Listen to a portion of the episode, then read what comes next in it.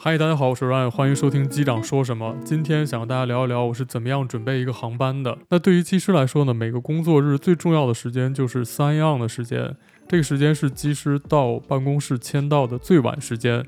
一般来说，国内航班会是起飞前的一个小时，国际航班是起飞前的一个半小时。那因为国际航班一般比较长，然后会有更多的资料要去查阅。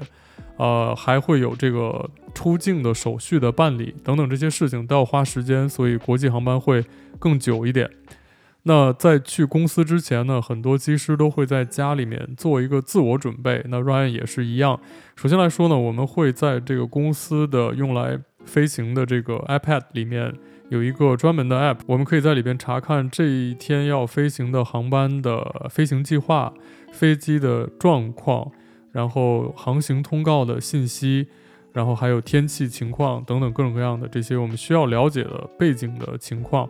那说起来，这个航行通告呢，其实这个是一个蛮有意思的事情。呃，我们用的航图是每二十八天更新一次。但是在这二十八天里面呢，假如说机场发生了什么比较重要的变化，比如说某一个跑道会关闭一两天，甚至几个小时，那某一个滑行道因为维护要关闭一段时间，这个仪表着陆系统可能暂时不工作一段时间，等等这样的事情，那就会在航行通告里面反映出来。所以在每次飞行之前呢，我们都需要仔细的去查看航行通告，看一看今天要飞的这个机场有没有什么特别的变化。那在日本呢，还有一个特别有意思的事情，就是它在这个航行通告后面会有一行小小的标注，写上具体的信息呢，去查看 AIS。AIS 是日本的这个航行信息服务系统，它有一个专门的网站。那有时候就会出现我们在查看公司的航行通报里面，他会说，比如说关西机场的零六右跑道跑道中线灯不工作，底下然后会有一行小字说参考 AIS。那你到了 AIS 的网站上就会发现，它写的是这个中线灯不工作，但是可用于起飞和着陆。那我刚开始看到这时候就觉得很困惑，因为呃。在日本的民航法里面呢，跑到中线灯不工作的话是会影响最低着陆标准的。但是它的 AIS 里面又说呢，这个中线灯不工作，但是可以用于起飞和着陆。那后来我去问了一下日本的同事，那同事就跟我讲说呢，他的意思其实就是说，可能有一些地方不工作，但是。起飞和着陆的这个功能是没有问题的。然后我就立刻想到了我在日本开车的时候，看到日本有大量的这种交通灯啊，然后它会有红灯和绿灯同时亮的这样的事情。然后我第一次看到这样的信号灯的时候，也是一头雾水啊。然后啊，所以我觉得这也算是一个日本特色吧。也许可能其他国家也有，但是 Ryan 并不知道。那在出发之前呢，我们还需要做一个酒精检测，因为几年前在日本发生了这个连续几次机师饮酒然后去飞行的事件，这个给日本的民航局带来了非常非常大的打击，让他们非常的丢脸，所以后来他们就决定，呃，引进这种酒精测试的机制，让所有的航空公司在机师签到的时候都要进行酒精测试。那航空公司呢，就层层加码，然后为了避免机师喝多了之后到这个公司的时候才发现是有酒精超标的，所以就要求我们要在家里面先自己做一次检测。如果你酒精超标了，就不要来公司上班了。大概就是这样的一个意思。那我其实觉得百分之九十九点九九九的机师呢，应该都是非常职业的，就是不会做这样的事情。那这些都完成之后呢，就可以出发去公司。呃，到了公司的准备室之后，第一件事情是要打印飞行计划。Ryan 非常开心的一件事情呢，就是经过了这么多年，然后我现在的公司呢，终于决定开始走这个完全无纸化的飞行路线了。那在一年多以前，我们已经完全实现了飞机上所有的重要手册全部都安装在一个 iPad 的程序里面。那最近呢，我们也在开始试用这个完全无纸化的飞行计划。那这个事情其实看起来很简单啊，但是它需要日本航空局的批准和同意。那它同意的一个前提就是你要经过一个很长时间的试验，在这个试验当中不会出现任何系统的故障，它运行的非常稳定，然后这个航空局才会批准这个系统正式的来应用。很快我们就不需要再去在办公室里面打印飞行计划了。那准备好飞行计划呢，Ryan 就会和另一位机师同事一起去开始今天的飞行准备。那首先呢，还是再需要做一次酒精检测。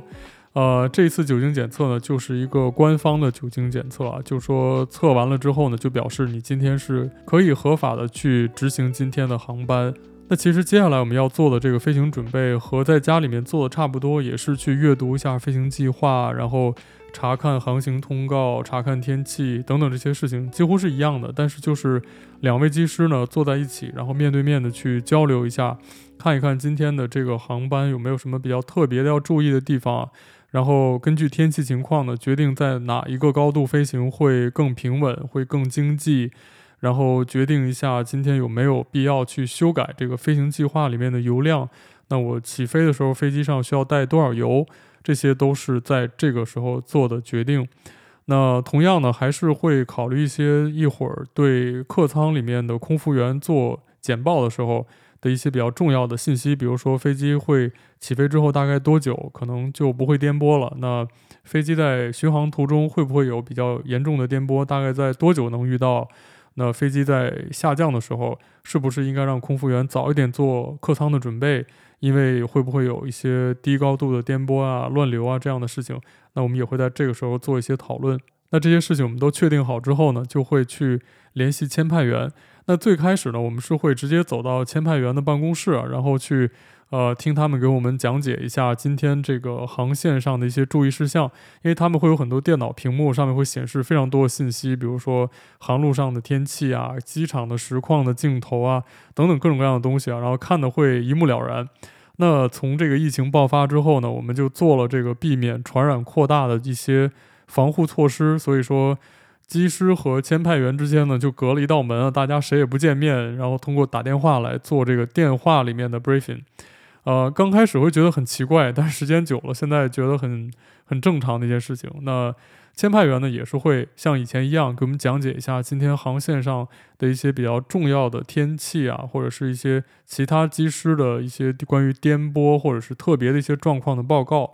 那基本上没有什么特别的情况的话，我们和签派员一起确认一下这个航班的起飞油量，然后签派员的工作就结束了。接下来我们会和飞机的维修的人员去联系，那他们也会跟我们讲一讲这架飞机上有没有什么保留的飞行故障，有没有什么需要注意的地方，在前几天飞行的时候有没有出现什么特别的情况，那这个飞机的例行维护是不是已经都完成好了？等等这些关于飞机健康状况的一些事情呢，会在这个时候有一些交流。那最后这些事情都完成以后呢，我们就会和空服员一起有一个很简短的 briefing。通常来说，我们是在一起，就是和空服员讲一讲今天的航线的计划呀，然后有什么注意事项，像刚刚讲的飞机在什么时候会比较颠簸啊这些事情，然后还会交流一下这个最后用来开驾驶舱门的这个密码，这个暗语到底是什么。但是有时候我们会告诉空服员呢，我们先一步去飞机上面，特别是在冬天或者夏天的时候，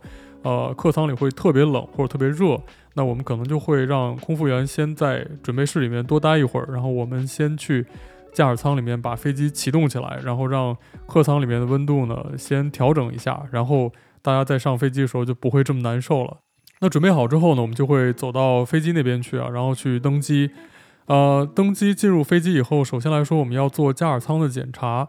驾驶舱里面的检查呢，包括两个，一个是安全检查，安全检查就是看一看驾驶舱里面有没有多余的东西啊，比如说被人放在驾驶舱里面的莫名其妙的包裹呀，或者是一些其他的什么不该属于驾驶舱里面的东西，我们一定要把它找出来，然后从驾驶舱里清除出去，确保驾驶舱是安全的。然后还要需要检查驾驶舱里面的各种装备是不是都是齐全有效的，比如说驾驶舱里面的消防灭火瓶，还有这个应急呼吸装置，还有像是一些隔热手套啊、撤离用的绳索、救生衣啊之类的这些东西，是不是都在应该在的位置？那飞机机身外面呢，会有很多重要的空气传感器，比如说皮托管。那在这个皮托管上，有的时候会在飞机夜间过夜的时候呢，在上面套一个保护罩，那这个保护罩呢是会被存放在驾驶舱里的。我们在登机之后也要去检查这些东西是不是都被取下来，放在驾驶舱里面指定的位置上的。因为这些东西如果没有被拿下来的话，飞机起飞的时候是非常非常危险的。那接下来呢，我们就需要去检查飞机上面的重要文件，一个是纸质的文件，比如说飞机的登记证明、国籍证明、运行许可这些东西呢，都是呃放在一个专门的文件夹里面，作为这个飞机最重要的身份证件。那飞机在飞行的时候呢，是必须要携带这些证件的，无论是在国内飞行还是在国际飞行，它就像人的身份证一样。还有你的健康保险证一样，大概就是这样的东西。那假如说如果飞机没有携带这些文件去飞行的话，是非法的。那飞机上还有两个重要的记录本，一个是飞机的维修记录本，就是说这个飞机以前发生过什么故障，它经历过什么样的维修，全都会在上面记载着。那么还有没有没有完成的维修项目，也都可以通过这个维修记录本查询出来。那另外一个重要的记录本就是飞机的飞行记录本，这个记录本记录了飞机的每一个航班的详细信息，机长的名字、副机师的名字、起飞着陆的时间，然后在这个航班上发生了什么特别的故障或者一些特别的现象，然后飞机是在哪一天进行的什么样的种类的维护，这些数据都会在这个飞机记录本上能查到。那飞机多久要做一次什么级别的维护？这个是有法律规定的。所以说，那机师到飞机上就需要检查这个记录本，看一看这个飞机有没有在规定的时间完成了规定的维护的情况。那假如说缺少了任何重要的信息呢，这个飞机也是不能合法的飞行的。所以这是非常重要的一个东西，我们上飞机之后就要检查的。那除此之外呢，我们还需要检查飞机上的 EFB，就是我们的电子飞行包里面的各种各样的这些个用来计算飞机的性能啊，还有查询一些公司手册用的这些应用程序，是不是都是更新到了最新的版本。那假如说这些个东西没有更新的话，虽然可能不会影响我们的飞行，但如果被人发现，这也是非法的。那这些都准备好之后，就会有一位机师到飞机下面去做绕机检查。那绕机检查呢，对于我们来说非常重要，因为其实在很多机场是没有机务人员去做飞机健康状况的检查的，所以说飞机的工作状况完全靠机师自己来观察和决定。我们需要按照公司和飞机制造商的手册上面的要求，把所有的项目都检查一遍，然后看一看飞机有没有什么问题。那这个绕机检查呢，其实是很辛苦的一件事情啊，特别是下大雨的天气或者下大雪的天气呢，要在飞机外面走上很大的一圈，然后经常会是身上很多地方都被雨淋湿了。但是这是保证飞机安全的一个非常非常重要的事情，那也是我们工作的一部分。那在这位机师做绕机检查的时候呢，通常来说，飞机已经在开始加油了。